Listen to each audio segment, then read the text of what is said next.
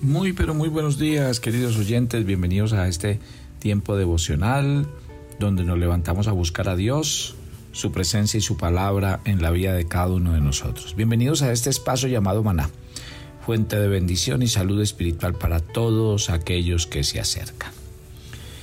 Estamos en Primera de Corintios capítulo 10. Mire lo que dice desde el 23. Todo me es lícito, pero no todo me conviene. Todo me es lícito, pero no todo me edifica. Ninguno busque su propio bien, sino el del otro. De todo lo que se vende en la carnicería, comed, sin preguntar nada por motivos de conciencia, porque del Señor es la tierra y su plenitud. Si algún incrédulo os invita y quiere ir, de todo lo que se os ponga delante, comed, sin preguntar nada por motivos de conciencia. Mas si alguien os dijere, esto fue sacrificado a los ídolos, no lo comáis, por, causa de aquel que lo declaró y por motivos de conciencia, porque del Señor es la tierra y su plenitud. La conciencia digo, no la tuya, sino la del otro, pues porque se de juzgar mi libertad por la conciencia de otro. Y si yo con agradecimiento participo, ¿por qué he de ser censurado por aquello que doy gracias. Si pues coméis o bebéis o haced otra cosa, hacedlo para la gloria de Dios.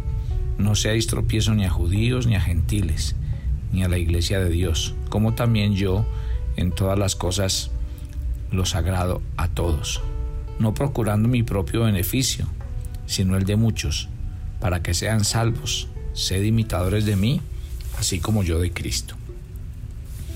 Podríamos decir que estos versículos que acabamos de leer, Pablo de alguna u otra manera ya no los había mencionado.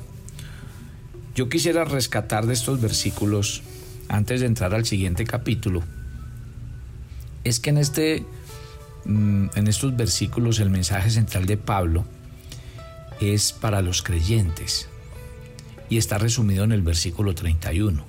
Si pues coméis o bebéis, o haced otra cosa, hacedlo para la gloria de Dios. La Biblia dice que Dios nos creó para su gloria. Para gloria mía os he creado, dice Isaías.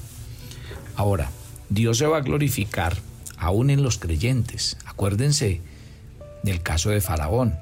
Faraón no buscó glorificar a Dios, ni tampoco podía, pero Dios que dijo en Éxodo 14, 17, yo me glorificaré en Faraón y en todo su ejército, en sus carros y en su caballería.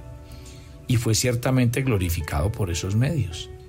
El mensaje de Dios al Faraón fue, y a la verdad, yo te he puesto para mostrar en ti mi poder y para que mi nombre sea anunciado en toda la tierra. Tremendo, ¿no? Éxodo 9:16. Aunque Faraón no pudo glorificar a Dios, por sus propios medios porque no estaba dispuesto, sí que lo glorificó en su destrucción. Y esto me parece tremenda, eh, esta porción de la escritura. Pregúntese, ¿cuál fue el fin principal al Dios crear al hombre? Déjeme le respondo, el fin principal del hombre es glorificar a Dios. La palabra gloria significa aquello que es digno de alabanza o exaltación de fulgor, de belleza, de renombre. Y la gloria de Dios tiene dos aspectos. Primero, es una gloria inherente e intrínseca. ¿Por qué? Porque Dios es el único ser en todo lo que existe que se puede decir que posee gloria inherente y nadie se la puede dar. Ya le pertenece por completo en virtud de lo que Él es. Él, a pesar de que mucha gente, por ejemplo, no lo alabara, Dios seguiría siendo Dios y sería siendo glorioso. ¿Por qué? Porque antes de crear todas las cosas y otros seres, Dios siempre ha sido y está rodeado de gloria y de magnificencia. Y el segundo aspecto de la gloria es un versículo que está por allá en el Salmo 29. Tributad a Jehová, oh hijos de los poderosos, dice el salmista, Dada a Jehová la gloria y el poder, dada a Jehová la gloria debida a su nombre, adorada a Jehová en la hermosura de la santidad. Entonces no podemos dar gloria a Dios en el sentido de añadir algo más a su gloria. No. El salmista está sencillamente insistiéndonos en que reconozcamos y aclamemos la gloria de Dios que Él ya tiene. Entonces, cuando la Biblia habla de glorificar a Dios, me interesa mucho este punto y por eso leí los versículos que leí, porque ya Pablo habló de la comida, habló de su libertad en Cristo, habló de que nadie me puede juzgar a mí por comida, pero Pablo termina diciendo, hagan las cosas para la gloria de Dios. Y yo creo que ese es el tema de esta mañana. ¿Por qué? Porque las escrituras nos dan a menudo maneras prácticas de glorificar a Dios. Y yo quiero que usted las tenga en cuenta, porque yo sé que el anhelo de todo hijo de Dios es glorificar a Dios. Ahora, podríamos decir, por ejemplo, ¿cómo glorifica un cristiano a Dios? confesando sus pecados. ¿Sí? Porque Josué en el capítulo 7, en el verso 19, en la historia de Acam, nos lo dice. Cuando un hijo de, Dios glorifica a Dios, cuando confía en Él. Y lo plantea Pablo en Romanos capítulo 4 hablando de Abraham. Cuando un hijo glorifica a Dios, cuando lleva, el, cuando lleva fruto. Y lo dice el Evangelio de Juan en el capítulo 15 en el versículo 8. En esto es glorificado mi Padre, en que llevéis mucho fruto. También el Salmo 50 habla de otra forma de glorificar a Dios y es dándole gracias.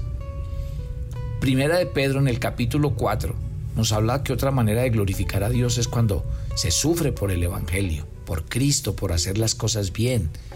Filipenses en el capítulo 4 Pablo habla de que al tener contentamiento el hombre está glorificando a Dios. Juan en el capítulo 14, en el versículo 13, dice que una manera de glorificar a Dios es orando. Y segunda de Tesalonicenses 3.1 nos dice que esparciendo la palabra. O sea que déjeme decirle esta mañana, todo lo que un cristiano dice y hace debería glorificar a Dios. Entonces, esto es muy importante. Y nosotros como cristianos y como hijos de Dios tenemos que vivir para ese propósito, para el propósito de dejar que el nombre del Señor sea conocido y que cada día podamos vivir para la gloria y la honra de su nombre. Por eso es que Pablo dice, si pues coméis o bebéis o hacéis otra cosa, hacedlo todo para la gloria de Dios. Mm, dice, no seáis tropiezo ni a judíos, ni a gentiles, ni a la iglesia de Dios. El propósito de usar nuestra libertad cuidadosa y desinteresadamente es el de glorificar a Dios. La idea de comer y beber aparece en el contexto de las cosas ofrecidas a los ídolos, pero no queda limitado a eso. Pablo no está diciendo que aún en las cosas más mundanas, rutinarias y menos espirituales de la vida, como comer y beber, procuremos glorificar a Dios. No, su gloria debe ser nuestro compromiso para toda la vida, porque ese es el propósito de toda nuestra vida. Mire que eh, en Primera de Corintios Pablo dice, porque habéis sido comprados por precio, glorificad pues a Dios en vuestro cuerpo y en vuestro espíritu, los cuales son de Dios. Claro, el precio por el que usted y yo fuimos comprados es para que glorifiquemos al Señor. No solamente cuando comamos o bebamos, sino todo lo que hagáis, dice la Biblia, sea de palabra o de hecho, hacedlo como para el Señor. Qué belleza este mensaje una persona vive de manera que honra a Dios o de manera que lo deshonra. Y el propósito del pueblo del Señor ha sido muy claro. Dios quiere que el pueblo de Israel siempre le glorificaba. Mire que Él permitió que Israel fuera conquistado y desterrado por los asirios allá en el año 722 a.C que Babilonia hiciera lo mismo con Judá por allá en el año 586 a.C. No obstante, esas conquistas al principio fueron causa de que su nombre sufriera y que el nombre del Señor fuera deshonrado, porque las naciones paganas vecinas de Israel y de Judá pensaron que el Señor no era lo suficientemente fuerte para salvar a su propio pueblo. Pero ¿qué dice la Biblia? Que Dios permitió, y así lo dice su profeta Ezequiel, a quien lo había llevado desterrado a Babilonia, dice la Biblia que Él liberaría y recogería a su pueblo. ¿Y cuál sería el propósito? Antes que todo, mire que lo dice Ezequiel 36, 23. Santificaré mi grande nombre, profanado entre las naciones, el cual profanasteis vosotros en medio de ellas, y sabrán las naciones que yo soy Jehová, dice Jehová el Señor. Mire que el mismo Señor propició estas cosas porque él mismo se iba a encargar de santificar su nombre donde su propio pueblo lo había deshonrado. ¿Por qué? Porque la gloria de Dios es suprema.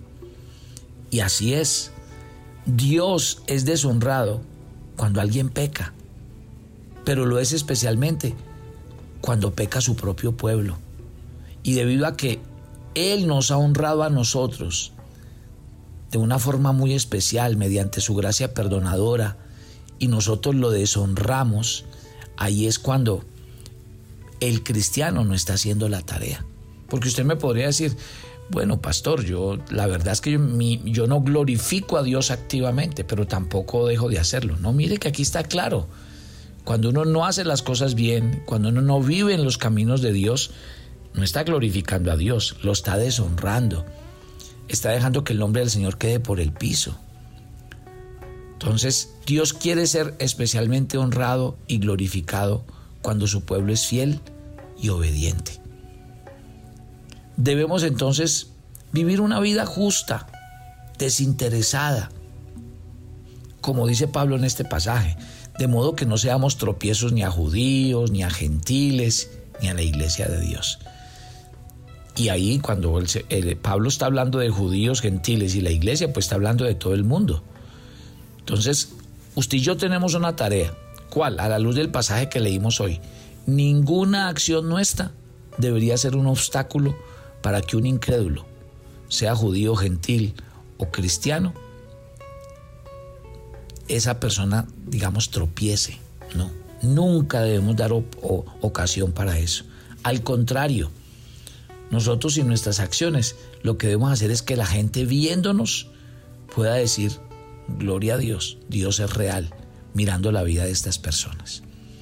Entonces, Pablo concluye en esta sección de este pasaje que estamos leyendo el día de hoy y se extiende hasta el capítulo 11 en el capítulo 1, una sugerencia práctica para seguir los principios de la libertad cristiana.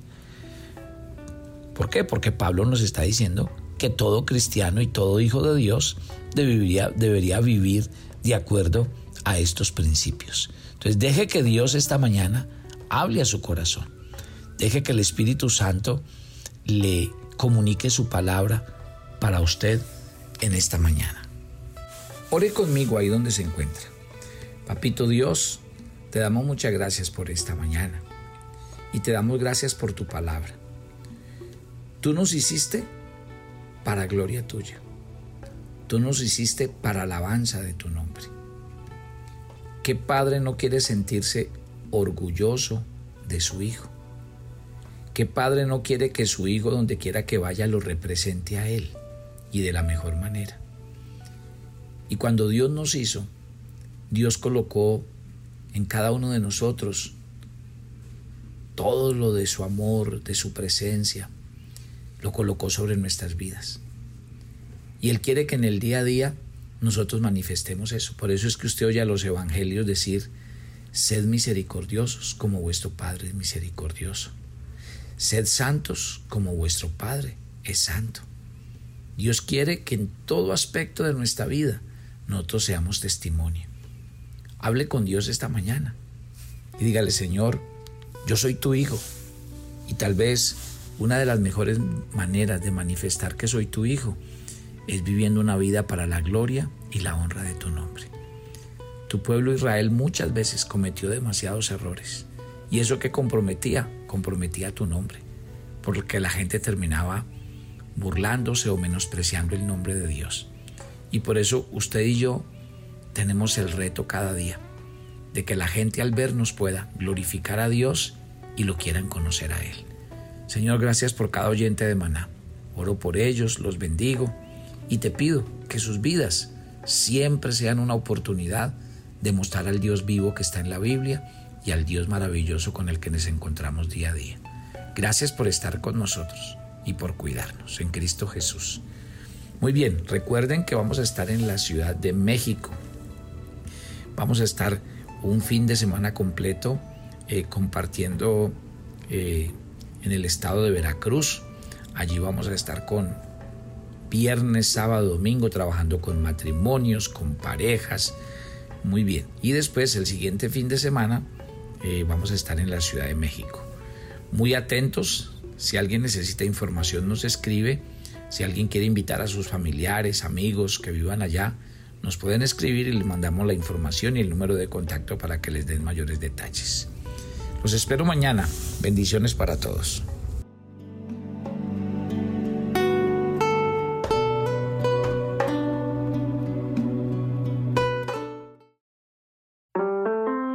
Toma tu agenda devocional, maná. El pasaje sugerido para la lectura en tu devocional personal el día de hoy es Hechos 16 del 1 al 5. Es especial cuando te consideran una persona de buen testimonio. Por tanto, que tu vida de comunión con Dios se vea reflejada en tu actuar. Te invitamos ahora a que respondas las preguntas que encuentras en tu agenda que te llevarán a conocer cada vez más a Dios y crecer en tu vida espiritual. Y para confirmar tus respuestas, visita nuestra cuenta de Facebook Devoción Almana.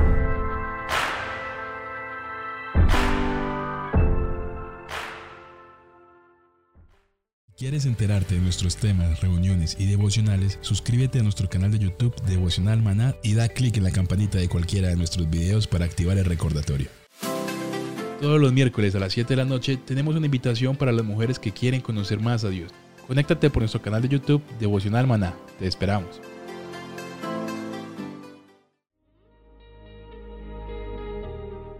El maná era diario.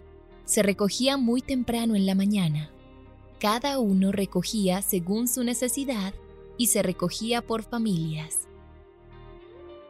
Muy pero muy buenos días. Bienvenidos a este tiempo devocional donde nos levantamos a buscar a Dios, su presencia y su palabra en la vida de cada uno de nosotros. Maná, el alimento espiritual diario que no puede faltar en nuestras vidas. Conduce Carlos Ríos.